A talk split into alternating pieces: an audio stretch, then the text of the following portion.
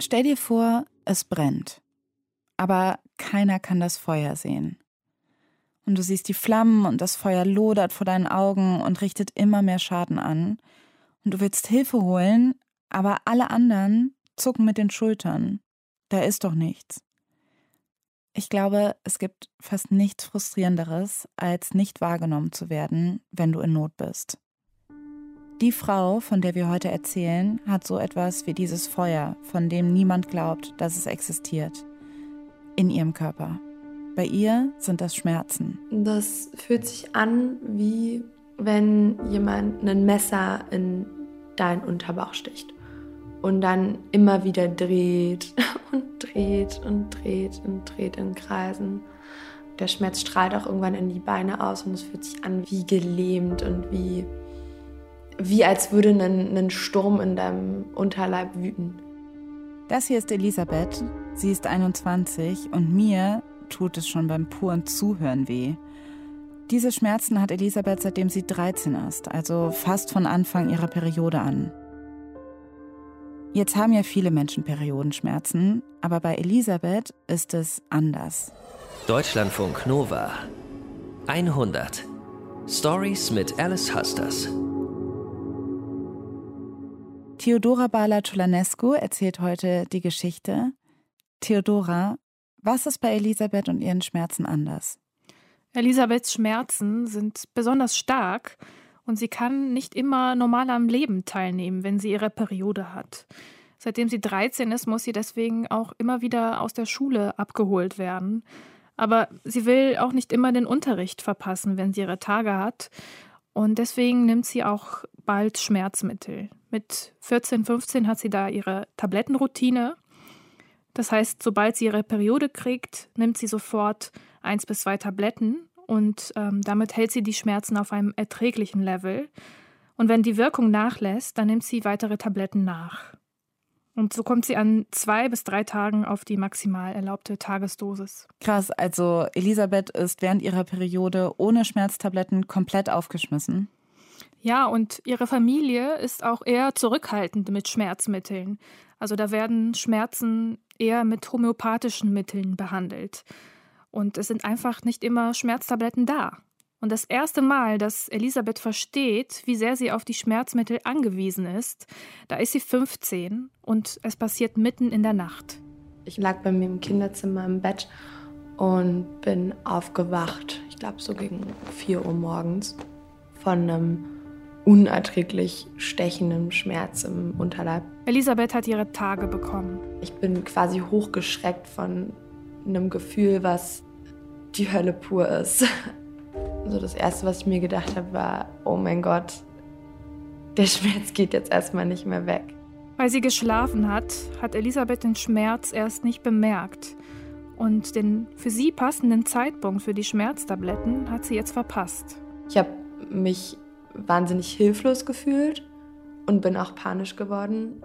Vorher hatte ich tatsächlich so einen intensiven Schmerz selten erlebt und es hat mir auch ein bisschen Angst gemacht. Eigentlich würde Elisabeth in dieser Situation eher ihre Mutter um Hilfe bitten, aber die ist an dem Wochenende verreist.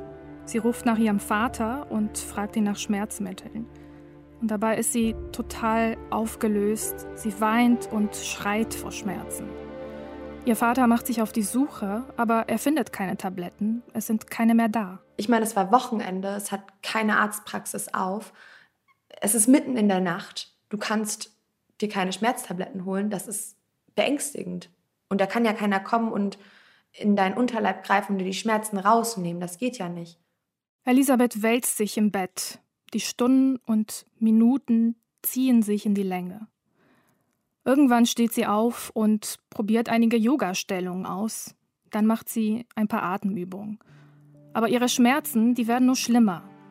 Nach ein paar Stunden geht die Sonne auf und ihr Vater geht als erstes in die nächste Apotheke und holt Schmerztabletten.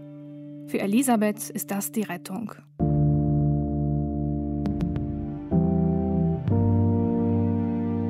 Ab da sind Schmerzmittel so wichtig für Elisabeth wie ihr Portemonnaie oder der Hausschlüssel. Sie versucht immer welche in der Tasche zu haben. In den nächsten drei Jahren werden die Schmerzen sogar noch stärker und sie treten auch außerhalb der Periode auf. Als sie mit 18 längerfristig einen Freund hat, da werden die Schmerzen auch zum Thema in der Beziehung, weil der Sex auch ziemlich schmerzhaft ist. Wenn Elisabeth ihre Tage hat und nicht laufen kann, dann nimmt ihr Freund sie einfach hoch und trägt sie zur Toilette. Elisabeth findet das aber eigentlich ganz schön, weil da jemand da ist, der sie einfach versteht und sich so gut um sie kümmert. Trotzdem fragt sie sich manchmal, ob das wirklich normal ist. Periodenschmerzen, die gibt's. Aber bei ihren Freundinnen ist das bei weitem nicht so ein großes Problem. Man stellt sich ja auch oft die Frage, haben alle solche Schmerzen und ich übertreibe einfach nur und ich komme damit einfach nicht so gut zurecht wie alle anderen. Elisabeth fragt immer wieder bei verschiedenen Frauenärztinnen nach und die sagen alle, das ist normal, die Periode kann eben wehtun. Mit der Antibabypille könnten die Schmerzen gelindert werden. Elisabeth nimmt die Pille, aber sie merkt dadurch keine Besserung. Sie testet dann verschiedene Präparate durch und bekommt davon nur depressive Verstimmung und Akne. Deswegen bleibt sie bei ihrem Schmerztablettenritual. Vor allem, weil sie zu Hause die Drama Queen geworden ist, die sie nie sein wollte. Das liegt auch ein bisschen an Elisabeths Rolle in der Familie. Sie ist die jüngste von drei Kindern und war als Kind schon öfter kränklich, weil sie Neurodermitis und Asthma hatte. Als die massiven Periodenschmerzen dazu kommen, da gilt sie endgültig als Sensibelchen. Und Elisabeth, die möchte dieses Bild auf keinen Fall noch bestätigen.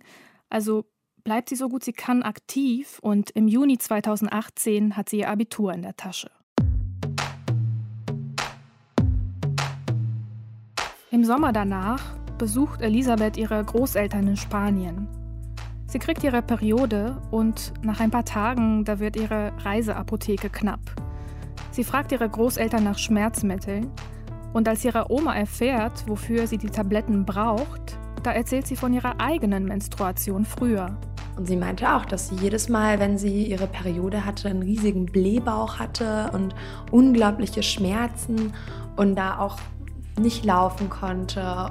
Elisabeth erfährt, dass ihre Großmutter deshalb operiert wurde. Das war irgendwann in den 60er, 70er Jahren. Und sie erzählt ihr, dass es ihr danach besser ging. Für Elisabeth ist dieses Gespräch total wichtig. Da kann mich jemand verstehen und da kann auch was sein. Also, dass das nicht normal ist. Und vor allem auch zu wissen, da ist jemand in der Familie, der hat das auch. Und vielleicht habe ich das ja Vielleicht habe ich es ja auch.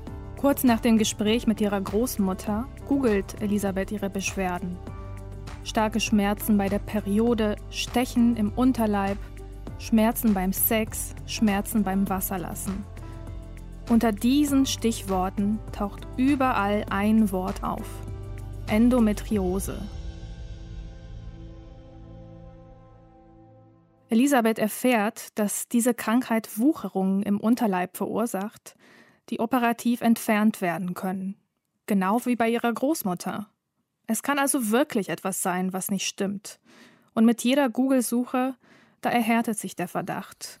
Aber Elisabeth ist da noch am Anfang ihres Sommerurlaubs und es stehen noch einige Stationen an.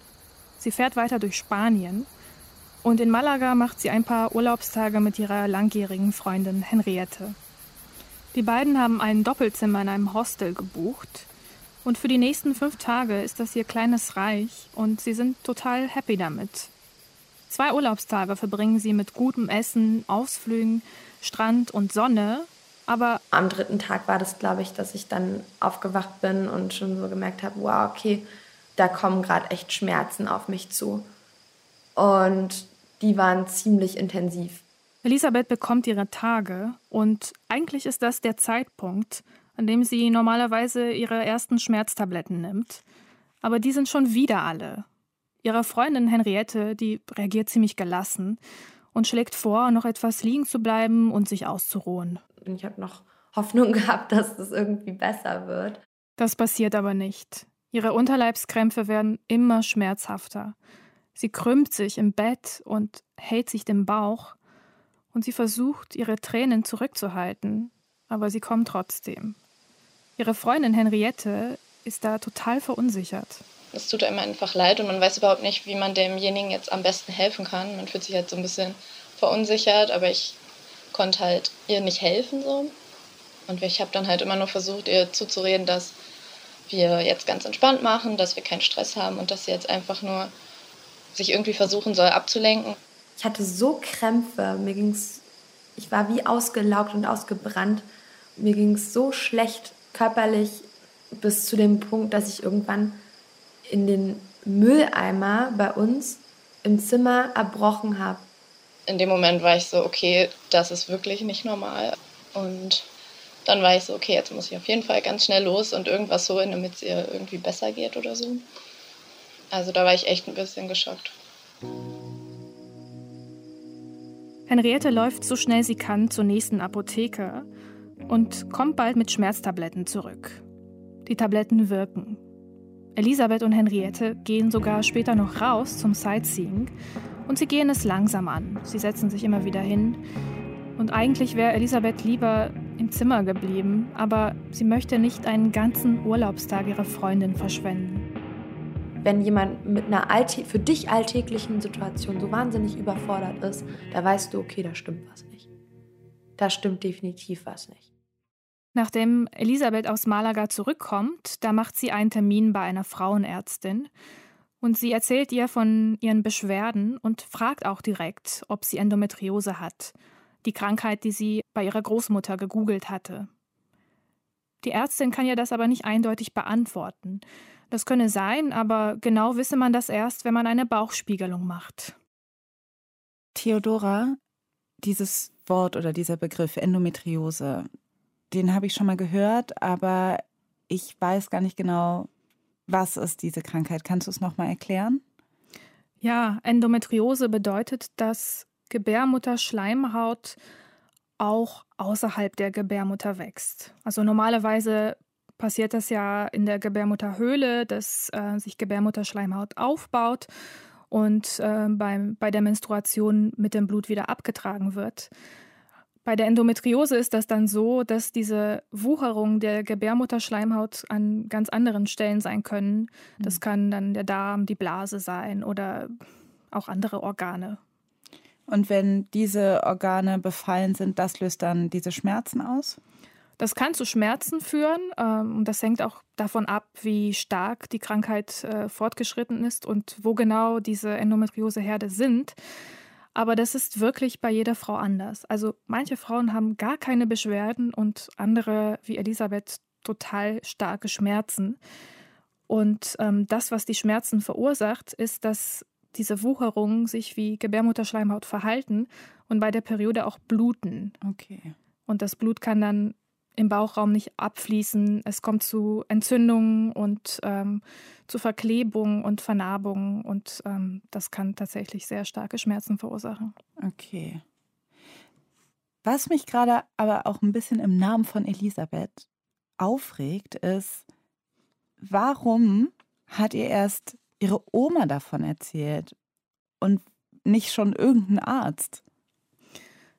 Das liegt wahrscheinlich daran, dass Schmerzen total subjektiv sind und dass man sie nicht messen kann. Es kann auch sein, dass man ähm, Schmerzen bei der Periode hat und dass da keine Krankheit dahinter steckt. Und die Ärzte müssten dann genau fragen, äh, wann ihre Schmerzen angefangen haben und ähm, wie sie sich entwickelt haben. Aber dafür haben sie überhaupt keine Zeit. Und wirklich eine Diagnose kann man erst haben, wenn man eine Bauchspiegelung macht.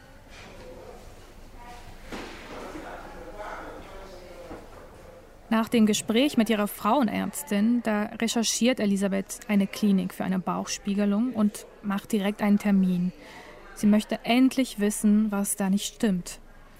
Und einige Wochen später wird sie operiert. Dann war das wirklich wie morgens aufwachen.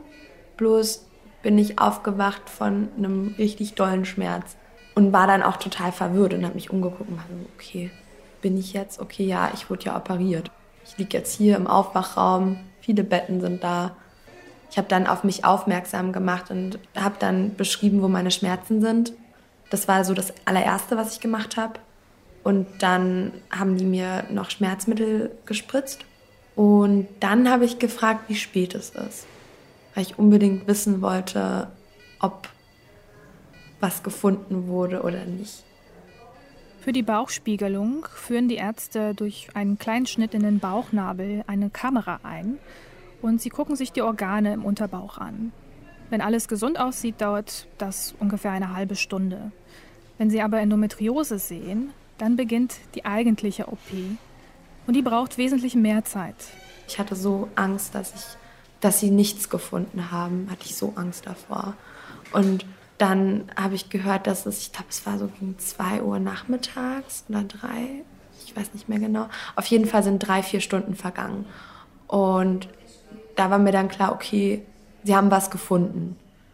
Und dann kam auch relativ bald mein Operateur zu mir. Meine erste Frage war, haben Sie Endometriose gefunden? Er meinte ja, wir haben Endometriose gefunden und wir haben sie entfernt. Und dann habe ich angefangen zu weinen ich war richtig glücklich darüber. War richtig glücklich.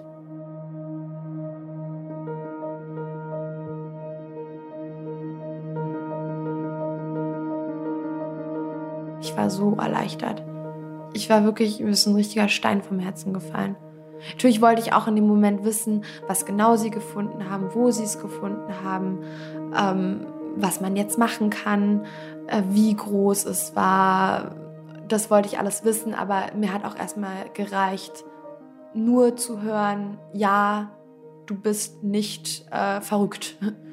Du bist nicht verrückt, du hast was und da gibt es einen Grund für.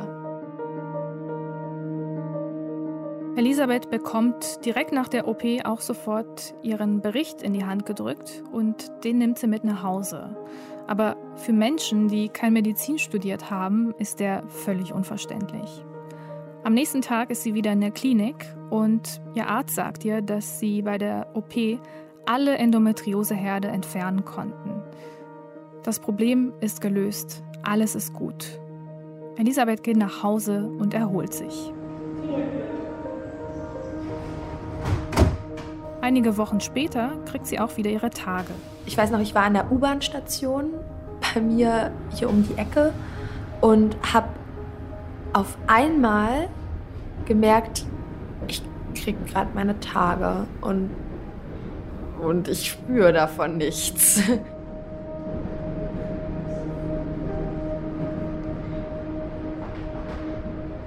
Normalerweise kommt Elisabeths Periode nicht einfach so beiläufig. Sie kommt mit einer ordentlichen Ladung Schmerzen. Aber davon merkt sie in diesem Moment gar nichts. Das war richtig schön. Auch wenn es mich total überrascht hat, dass ich jetzt so hoch, okay, ich bin jetzt in der U-Bahn, was mache ich jetzt? Jetzt muss ich irgendwie eine Toilette finden, jetzt muss ich was dagegen tun. Aber ja, das, das war so das erste Mal, dass ich meine Periode hatte und es nicht mitgekriegt habe. Bis zu dem Zeitpunkt, wo sie da war. Elisabeth blickt nach vorne. Sie hat ein Jahr Pause zwischen Abi und Studium und sie möchte eine Reha machen wegen der Endometriose. Aber vorher hat sie noch etwas anderes geplant. Drei Monate nach ihrer OP macht sie ein Praktikum in New York bei einem Modelabel. Jeden Morgen steigt Elisabeth in Manhattan aus dem Bus und sie läuft durch dieses unglaubliche Meer an Menschen zu ihrer Arbeit. Und so beginnt in dieser aufregenden Zeit ein ganz normaler Tag. Aber an einem Morgen passiert etwas. Ich bin in der Stadt lang gelaufen und habe plötzlich auf einmal so ein unglaubliches Stechen gespürt und musste stehen bleiben. Elisabeth hat gerade nicht ihre Tage. Aber dieses Stechen, das kennt sie von früher. Was mich total irritiert hat, weil ich dachte, hä, wieso habe ich das jetzt? Ich wurde doch operiert. Wieso, wieso habe ich jetzt Schmerzen? Das habe ich nicht verstanden. Elisabeth fängt mitten auf der Straße an zu weinen. Es kann nicht wahr sein. Es kann nicht wieder losgehen. Ich halte das nicht nochmal aus. Nochmal nicht. Ich dachte, es wäre jetzt vorbei. Weil sie gleich zur Arbeit muss, wischt sie ihre Tränen weg und atmet kurz durch. Im Büro nimmt sie eine Schmerztablette und macht sich an die Arbeit. Sie arbeitet aber im Stehen, denn Sitzen ist gerade viel zu schmerzhaft.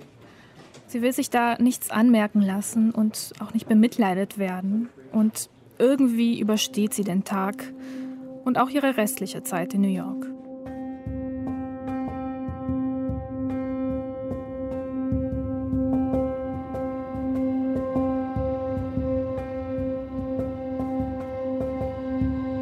Einigen Wochen ist sie wieder zu Hause und sie möchte endlich wissen, was mit ihrem Körper los ist. Zum Glück hat sie sich um eine Reha gekümmert und die steht jetzt an. Im Herbst 2019 setzt sie sich in den Zug und fährt sieben Stunden in den Taunus. Da ist ihre Reha-Klinik. Bin da angekommen und die waren halt super freundlich. Das war wirklich jegliche Person, die da auf der Reha war, hat gelächelt. Ich war erst so ein bisschen irritiert, dass alle da in Jogginghose rumgelaufen sind, in entspannten Klamotten. Und ich dachte, um Gottes Willen, du hast echt falsch gepackt. ich wurde auch ganz komisch angeguckt. Ich war, glaube ich, relativ schick angezogen. Und an der Rezeption war die eine dann, ah, die Berlinerin. Die Berlinerin ist da. Am nächsten Morgen steht die gynäkologische Untersuchung an. Eine Frauenärztin nimmt Elisabeth in Empfang und bei der Untersuchung, da macht sie einen Ultraschall von Elisabeths Gebärmutter. Das war auf dem Stuhl noch, dass sie dann gesagt hat, ja, sie haben Adenomiose noch. Und ich war dann, was ist Adenomiose? Was ist das? Und dann hat sie mir das erklärt und meinte, dass es eine sehr ausgeprägte Adenomiose ist, die sie da auf dem Ultraschallbild sieht. Und äh, dass das der Grund für meine Schmerzen ist. Elisabeth erfährt in diesem Moment, dass die Adenomiose eine besonders schmerzhafte Form der Endometriose ist. Dabei wachsen Endometriosewucherungen in die Wand der Gebärmutter hinein. Ich war total schockiert und dachte, wie bitte? Was? Wieso sagt mir das keiner? Dann hat sie so ein Modell irgendwie von der Gebärmutter genommen und hat mir dann gezeigt, was Adenomiose ist, wo die sitzt, was die macht. Elisabeth hört von der Adenomiose zum allerersten Mal, aber der Begriff Adenomiosis uteri steht schon in ihrem OP-Bericht. Und da steht auch drin, dass sie im vierten von fünf Stadien ist, also dass ihre Krankheit schon ziemlich fortgeschritten ist. Nur hat ihr das vorher keiner erklärt. Elisabeth versteht jetzt, der Chirurg hat alles entfernt, was er konnte, aber das heißt nicht, dass die Endometriose weg ist. Einige Herde, die sind einfach so klein, dass die bei der OP nicht gesehen werden. Und andere, die sitzen einfach an ungünstigen Stellen und die können nicht entfernt werden. Die Ärztin erklärt Elisabeth, dass dieses übrig gebliebene Gewebe nach der Operation weiter wachsen kann. Ich war ziemlich aufgewühlt. Ich war auch wütend, weil mir das niemand gesagt hat, dass ich noch Endometriose habe und ich mich die ganze Zeit gefragt habe, wo denn meine Schmerzen herkommen. Ich wusste das nicht. Und das, das, das hat mir, boah, nee, das, das war echt viel. Erst jetzt in der Reha, da beginnt Elisabeth ihre Krankheit wirklich zu verstehen. Sie lernt, dass man die Adenomiose nicht entfernen kann. Die einzige Möglichkeit, sie loszuwerden, ist, die komplette Gebärmutter zu entfernen. Und die Elisabeth, die ist gerade 20 und für sie kommt das überhaupt nicht in Frage, weil sie möchte ja auch später Kinder bekommen. Aber damit wollte sie sich eigentlich später befassen und nicht jetzt. Und jetzt muss sie mit Anfang 20 über ihre Familienplanung nachdenken. Welcher Partner Anfang 20 möchte denn daran denken, Mitte 20 vielleicht schon ein Kind zu haben? Niemand. Elisabeth muss während der Reha einiges verdauen. Sie erfährt auch, dass Endometriose und Adenomiose beide ungünstig für ihre Fruchtbarkeit sind. Schwanger werden könnte also schwierig werden das klingt total hyperdramatisch und vielleicht ist es das auch, aber ich habe mir einen Namen für mein Kind ausgedacht und habe quasi so von meinem Kind Abschied genommen. Aber das, das, ich habe so viel geweint und war so traurig über etwas, was ich jetzt gerade gar nicht beeinflussen kann. Wo ich keine Ahnung habe, wo die Reise hingeht. Theodora, ich finde, das klingt überhaupt nicht hyperdramatisch. Ich meine, Elisabeth lernt gerade, dass Endometriose unheilbar ist und dass sie womöglich keine Kinder bekommen kann. Und das alles mit 20 Jahren. Ja, und sie lernt jetzt wirklich, was es bedeutet, eine chronische Krankheit zu haben. Sie erfährt, dass die Krankheit Endometriose noch wenig erforscht ist und sie muss verschiedene Behandlungen ausprobieren und gucken, was bei ihr anschlägt. Das heißt, eigentlich Trial and Error, einfach gucken, was funktioniert und was nicht? Genau, sonst wachsen bei ihr die Wucherungen ungebremst weiter und dann steht schon wieder die nächste OP an. Nur kann es bei Operationen zu Komplikationen kommen und ähm, die Organe im Unterbauch können beschädigt werden. Und deswegen wäre es besser, eine gute Behandlung zu finden und möglichst wenig operiert zu werden. Das heißt, Elisabeth muss sich nicht nur generell mit dieser Krankheit auseinandersetzen, sondern auch schnell. Es ist also ein Spiel auf Zeit. Genau so ist es.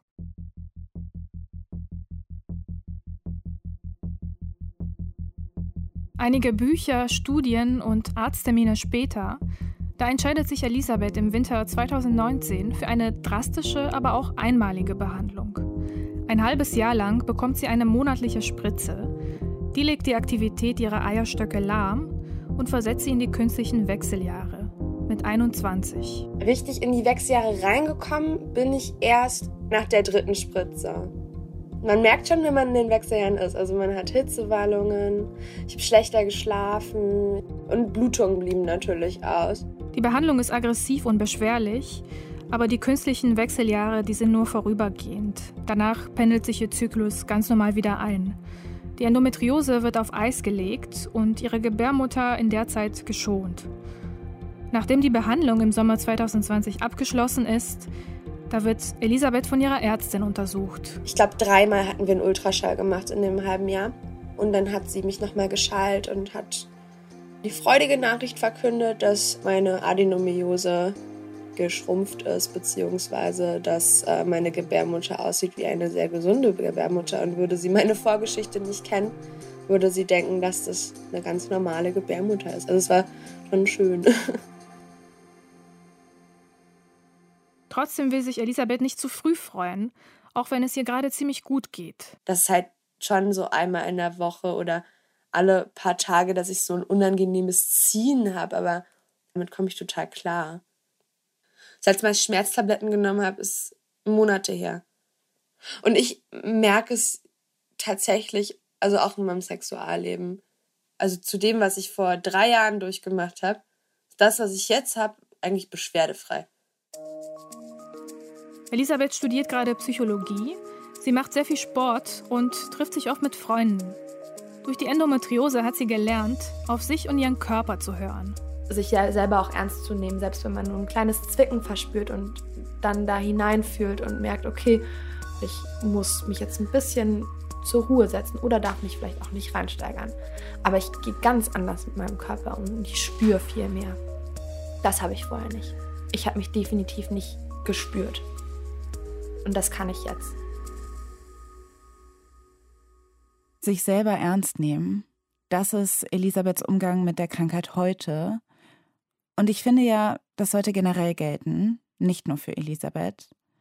Bei Elisabeths Geschichte steht ja für viele, die unter Endometriose leiden und es vielleicht auch lange nicht entdecken, weil es eben so wenig Wissen darüber gibt. Theodora, Du hast ja jetzt gerade erzählt, dass Elisabeths Behandlung abgeschlossen ist, aber die Endometriose ist ja eben noch da. Was passiert denn jetzt? Also nach den künstlichen Wechseljahren bekommt sie irgendwann ihre Periode wieder und es kann sein, dass auch ihre Schmerzen wiederkommen. Sie muss auf jeden Fall dranbleiben und weiter nach einer Behandlung für sich suchen, denn die Spritzen kann sie jetzt nicht mehr bekommen. Das klingt auf jeden Fall nach etwas, was sie noch lange begleiten wird. Ja, so sieht es leider aus. Es gibt aber auch andere Stellschrauben außer der Medizin. Ähm, es gibt Akupunktur, eine bestimmte Ernährungsweise und natürlich Sport und äh, ein aktiver, gesunder Lebensstil. Und dabei ist es total wichtig, dass sie ihren Körper und ihre Beschwerden genau im Blick hat und dann auch immer wieder zum Arzt geht, um zu überprüfen, ob das, was sie gerade ausprobiert, auch wirklich funktioniert. Also man kann auf jeden Fall sagen, dass diese Krankheit viel Beschäftigung, Disziplin und auch äh, ein sehr gutes Körpergefühl erfordert. Aber so sieht es aus, mit einer chronischen Krankheit zu leben und ganz besonders mit einer so wenig erforschten wie die Endometriose. Ja, Trial and Error. Es bleibt irgendwie dabei. Ich finde ja, Elisabeths Geschichte zeigt auch, es gibt noch viel zu erforschen, besonders bei der sogenannten Frauenmedizin. Danke, Theodora, dass du die Geschichte heute erzählt hast. Sehr gerne. Das Team um diese 100-Geschichte besteht aus Nilofa Elhami, Johanna Baumann, Norman Wollmacher, Martin Grinner, Andy Fulford und ich bin Alice Hasters und wenn ihr wollt, hören wir uns nächste Woche mit einer neuen Geschichte. Deutschlandfunk Nova 100 Stories mit Alice Hasters